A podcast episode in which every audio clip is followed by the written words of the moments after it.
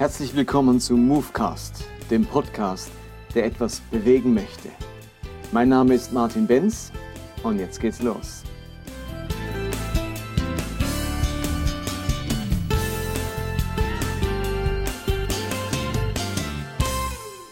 Willkommen zu Movecast 44. Heute würde ich gerne ein Thema mit euch anschauen, das mich in den letzten Wochen beschäftigt hat und aus dem auch eine Predigt geworden ist. Ich tue jetzt nicht dauernd Predigten von mir nochmal als Movecast aufbearbeiten, aber in diesem Fall möchte ich das gerne tun. Und zwar beschäftige ich mich seit einigen Wochen mit der Frage, wie ein Leben in Fülle, ein erfülltes Leben aussieht. Und wir hatten im Januar eine Vineyard-Konferenz, Vineyard-Leiter-Konferenz in Berlin. Und dort hatten wir Matthew Crossman eingeladen vom von, von Yale, von der berühmten Universität Yale, der dort eine Studie macht, eine Studie leite, leitet zu der Frage The Good Life. Was macht ein gutes Leben aus? Was sind die wichtigen Faktoren für ein gutes Leben? Also es geht in die ähnliche Richtung wie die Frage nach dem Leben in Fülle, nach einem erfüllten Leben. Und mir ist äh, im Nachdenken darüber und auch durch meine Erfahrung in, in der Gemeinde relativ schnell klar geworden, dass es einen riesigen Unterschied gibt zwischen einem Leben in Fülle und einem vollen Leben. Und wir haben sehr oft den Eindruck, dass ein volles Leben irgendwie etwas mit einem erfüllten Leben zu tun hat. Aber leider ist das Gegenteil der Fall. Ich glaube, dass ein volles Leben sogar ein Leben in Fülle verunmöglicht. Wenn wir von Leben in Fülle sprechen, dann denken wir ganz schnell an den Vers aus dem Johannesevangelium und der ist auch wirklich zentral. Wenn Jesus sagt, Johannes 10, Vers 10, der Dieb kommt nur, um die Schafe zu stehlen und zu schlachten und um Verderben zu bringen. Ich aber bin gekommen, um ihnen Leben zu bringen. Leben in ganzer Fülle. Es ist dieser Vers, der bei ganz vielen Christen die Sehnsucht nach diesem Leben in Fülle weckt. Die Hoffnung, dass ihr Glaube, wenn er funktioniert, wirklich zu diesem erfüllten Leben führt. Und dann merkt man nach einer Weile, dass das Leben lang nicht so erfüllt ist, wie man es sich erhofft hat sondern dass man angefüllt ist, äh, voll ist mit Terminen, mit Verpflichtungen, mit Verantwortung, mit Sorgen, mit Zeitnot und so weiter. Und man ist weit entfernt, vielleicht weiter denn je, von einem Leben in Fülle. Aber Jesus macht in diesem Vers deutlich, dass sich zwei unterschiedliche Dinge unserem Leben nähern können. Nämlich Jesus, der dieses Leben in Fülle bringt, oder ein Dieb, der kommt, um zu stehlen, zu schlachten und Verderben zu bringen. Und wir alle kennen das, dass es Dinge gibt, Situationen, Menschen oder Umstände, die treten in unser Leben um, und rauben uns etwas. Da geht uns etwas verloren, da ähm, wird etwas geschlachtet in uns. Wir alle wissen, wie es ist, wenn Krankheit in unser Leben tritt, tritt und uns unsere Gesundheit raubt oder wenn Streit in unser Leben tritt und unseren Frieden verdirbt oder wenn Sorge in unser Leben tritt und unsere Fröhlichkeit ersterben lässt, wenn Trauer in unser Leben tritt und uns unsere Freude raubt oder wenn dieser elende Stress in unser Leben kommt und uns unsere Leichtigkeit verdirbt. Wenn man eben nicht aufpasst, dann tritt dieser Dieb in, in unterschiedlichen Erscheinungsformen in unser Leben und raubt uns Leben, verdirbt uns das Leben und ganz oft verdirbt es uns auch die Freude am Glauben, die Begeisterung, unser Feuer für den Glauben. Äh, ganz oft wird uns sozusagen unsere Zufriedenheit und Dankbarkeit geraubt und plötzlich ähm, sieht man vor allem das Negative. Ähm, man ist ganz schnell im Motzmodus, versprüht das Gift der Unzufriedenheit, hat ganz schnell einen Blick für das, was nicht läuft und keinen Blick mehr für das Positive. Und plötzlich ist man weit weg von einem erfüllten, zufriedenen Leben, das einen zutiefst dankbar macht. Und ich muss mich immer wieder fragen, ob der Dieb zu viel Zugang zu meinem Leben hat. Kommt dieser Lebensdieb zu oft in meinem Leben vorbei und beraubt mich um die Dinge, die so eng mit einem Leben in Fülle verbunden sind, mit The Good Life. Und im Nachdenken über dieses Leben in Fülle bin ich auf einen Vers im Epheserbrief gestoßen. Und dieser Vers gehört zu einem Abschnitt, wo Paulus die Gemeinde mit dem Leib Christi vergleicht. Das ist ja ein ganz beliebtes Bild von ihm, das im Römerbrief, im Korintherbrief und auch im Epheserbrief immer wieder kommt. Die Gemeinde ist dieser Leib Christi auf Erden. Er ist das Haupt, wir sind die Glieder. Und dann heißt es in Epheser 1, Vers 23 ähm, oder schon Vers 22, Gott hat ihm alles zu Füßen gelegt und er hat ihn, der über alles herrscht, auch der Gemeinde zum Haupt gegeben. Der Gemeinde, die sein Leib ist und seine Fülle repräsentiert, die Fülle dessen, der das All und alles erfüllt. Also hier beschreibt Paulus, dass die Gemeinde, also die Gemeinschaft der Christen, der Gläubigen hier vor Ort, an irgendeinem Ort, die Fülle repräsentiert, die Fülle Jesu repräsentiert. Also wenn es um Fülle geht, wenn ich die Fülle des Lebens erfahren will, die Fülle, die Gott und Christus für mich haben, dann hat das etwas mit der Gemeinde zu tun. Scheinbar wohnt diese Fülle in der Gemeinde. Also sie repräsentiert sie. Wörtlich heißt hier, die Gemeinde ist die Fülle dessen, der alles erfüllt. Und das ist ein ganz bemerkenswerter Gedanke. Scheinbar ist es nicht möglich, die Fülle des Lebens, die Fülle dessen, was Gott für mich vorgesehen hat, womit er mich beschenken möchte, ohne die Gemeinschaft, ohne das Miteinander zu bekommen. Also diese Verse machen deutlich, ich und der Herr Jesus, das genügt leider nicht. Ganz viele haben den Eindruck, ja, ich und der Herr Jesus, das ist genug. Aber das ist nicht so. Ich und der Herr Jesus ist nicht genug, sondern ich bin Teil eines Beziehungsnetzes. Ich bin Teil einer Gemeinschaft. Jesus will mir nicht geben, was er mir durch andere schenken kann. Also er will mir nicht selbst geben, unmittelbar geben, was er mir durch einen Bruder oder eine Schwester schenken kann. Und da gibt es jetzt ein paar ganz spannende Beispiele in der frühen Kirchengeschichte, also in der Apostelgeschichte. Da gibt es die Geschichte von Cornelius, ein römischer Hauptmann, der zum der den Gott Israels kennenlernt und gottesfürchtig wird und anfängt, diesen Gott Israels zu verehren und die Gebote dieses Gottes zu halten, Almosen zu geben und zu beten. Und jetzt hat Gott vor, aus diesem Cornelius etwas zu machen. Der will, dass dieser Cornelius Christus kennenlernt, Teil vom Reich Gottes wird und äh, sein ganzes Potenzial äh, ausschöpfen kann. Und jetzt erscheint diesem Cornelius in einer ganz klipp und klaren Vision ein Engel. Ein Engel tritt zu ihm heran. Es heißt in Apostel 10, ähm, nachmittags hatte Cornelius eine Vision. Klar und deutlich sah er, wie ein Engel Gottes zu ihm ins Zimmer trat. Und jetzt wäre doch die Erwartung, dass wenn so ein Engel erscheint, Cornelius erscheint, dass der jetzt alles für ihn klar macht.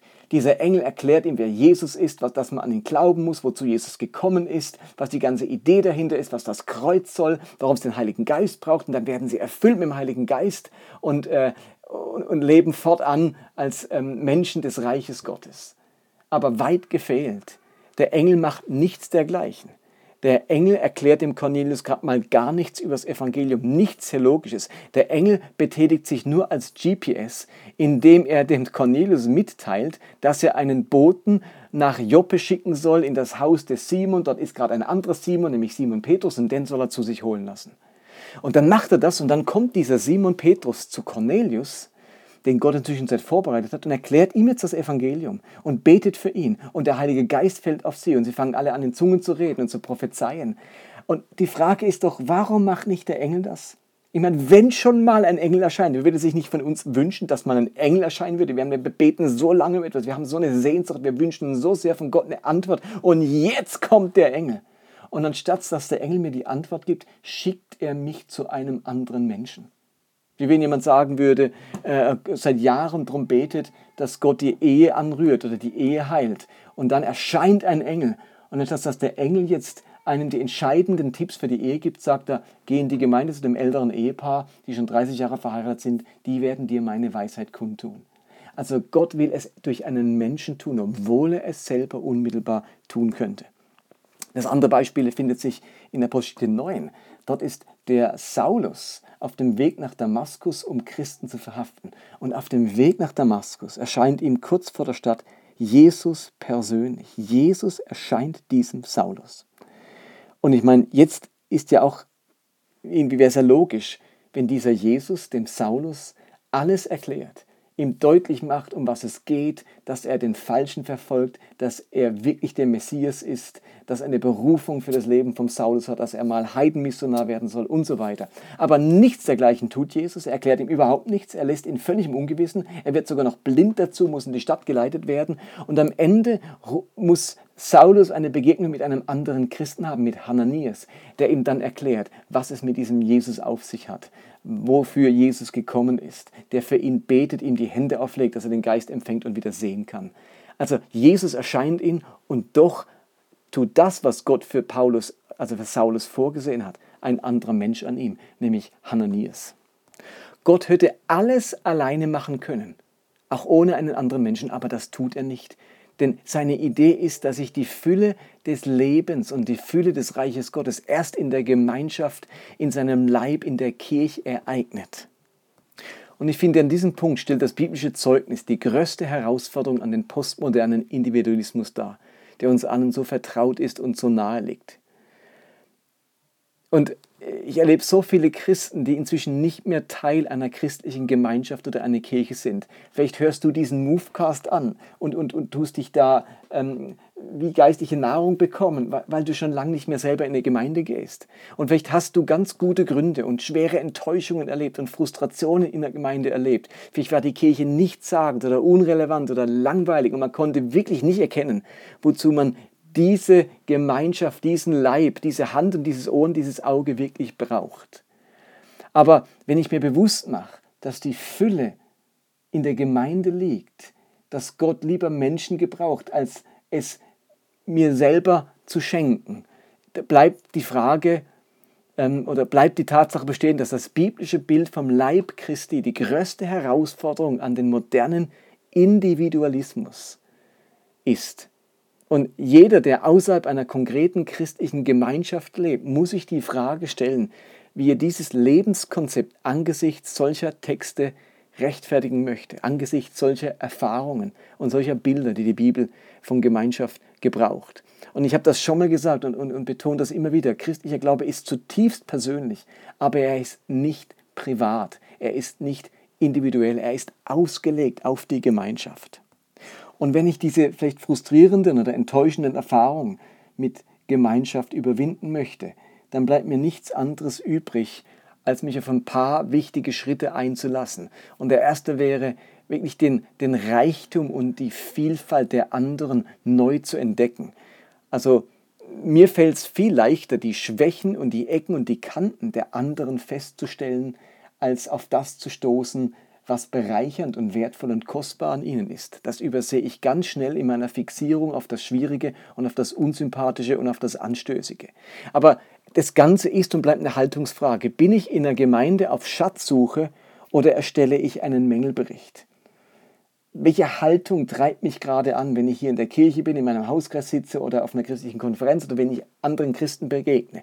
Bin ich auf Schatzsuche oder innerlich eine Mängelliste erstellen? Bin ich am Perlentauchen in meiner Gemeinde oder am Untertauchen? Weil ich denke, oh, ich bleibe lieber unterm Radar, da kommt schon wieder Bruder XY, der mir zum fünften Mal seine Lebensgeschichte erzählen will und, und so ein schwieriger Typ und ich ich bleibe unterm Radar, aber anstatt nach Perlen zu tauchen, bin ich am Untertauchen. Und ich merke, ich muss mich selber immer wieder entschließen, ich möchte die Schätze der Menschen entdecken, die um mich herum sind und überlegen, was will denn Gott durch sie in meinem Leben wirken. Und zum anderen muss ich wie bereit werden, meine eigenen Schätze weiterzugeben. Also am Ende musste ein Petrus bereit sein, zu einem Cornelius zu gehen, obwohl das ziemliche Hürden beinhaltet hat. Und ein Hananias musste bereit sein, seine Komfortzone zu verlassen und zu einem Saulus zu gehen, der eigentlich Christen umbringen wollte. Also es hat auch etwas gekostet, den anderen die Schätze zu geben, die Weisheit mitzuteilen, die Botschaft mitzuteilen, die man selbst geschenkt bekommen hat. Und es bleibt die Frage, was mache ich denn jetzt mit diesen schwierigen Leuten, die, denen ich vielleicht in der Gemeinde begegne, wo es mir wirklich schwer fällt, eine Perle zu entdecken, äh, wo die harte Schale so hart ist, dass man sie kaum aufknacken kann. Ja, das ist eine Herausforderung. Mutter Therese hat einmal gesagt, einige Menschen treten in dein Leben als Segen, andere treten in dein Leben als Lektionen. Und bei den Menschen, die ein Segen für uns sind, fällt es uns natürlich ganz leicht mit ihnen umzugehen. Die anderen hingegen, ähm, da muss man wirklich überlegen, was ist die Lektion? Was will Gott mir zeigen, mich lehren, mir beibringen, auch durch diesen schwierigen Menschen? Aber ich kann auch sagen, nach 35 Jahren meines Glaubens, wenn ich da zurückschaue, ist die Zahl der Menschen, die als Segen in mein Leben getreten sind, so unvergleichlich viel höher als die Menschen, die auch als Lektion oder als Schwieriges in mein Leben getreten sind. Und insofern merke ich, mein, ein Leben in Fülle, das Jesus mir schenken will, kann ich nicht denken, außerhalb christlicher Gemeinschaft, außerhalb Brüder und Schwestern. Und nicht umsonst steht ganz am Anfang der Schöpfung dieser Satz, es ist nicht gut, dass der Mensch alleine ist. Ich will ihm ein Wesen schaffen, das zu ihm passt. Äh, das hat sich Gott so gedacht. Und es gibt von, äh, eine, eine Studie, die längste psychologische Studie von Harvard, die seit 75 Jahren anhält. Da wurden über 700 Männer jetzt 75 Jahre lang äh, studiert, ihr gesundheitlicher Zustand, ihr psychischer Zustand, wie sie sich entwickelt haben und wollte dann herausfinden, was macht denn Happiness, glücklich sein aus. Und nachdem man jetzt 75 Jahre lang geforscht und untersucht hat, mit den Männern immer wieder äh, Fragebogen beantwortet hat, sie besucht hat, ihre medizinischen Daten hat, ihr, ihr familiäres Umfeld interviewt hat, hat man festgestellt, dass der entscheidende Faktor für Glück nach so einer langen Studie Beziehungen sind. Die Qualität von engen Beziehungen. Das ist es. Und viele dieser Männer haben vor 75 Jahren gestartet mit dem Gedanken, Glück macht aus, dass ich viel Geld habe, dass ich berühmt werde und dass ich beruflich erfolgreich bin. Und 75 Jahre später ähm, stoßen sie darauf, dass es am Ende die Beziehungen sind, die wirkliches Glück ausmachen.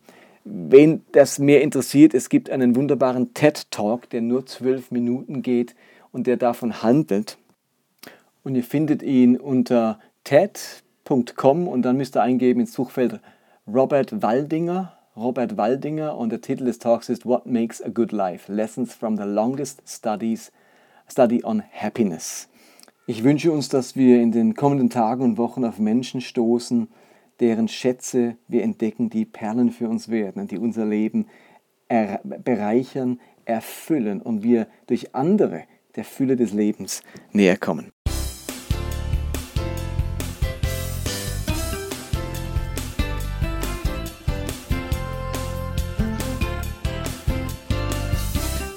Herzlich willkommen zu Movecast, dem Podcast, der etwas bewegen möchte. Mein Name ist Martin Benz und jetzt geht's los.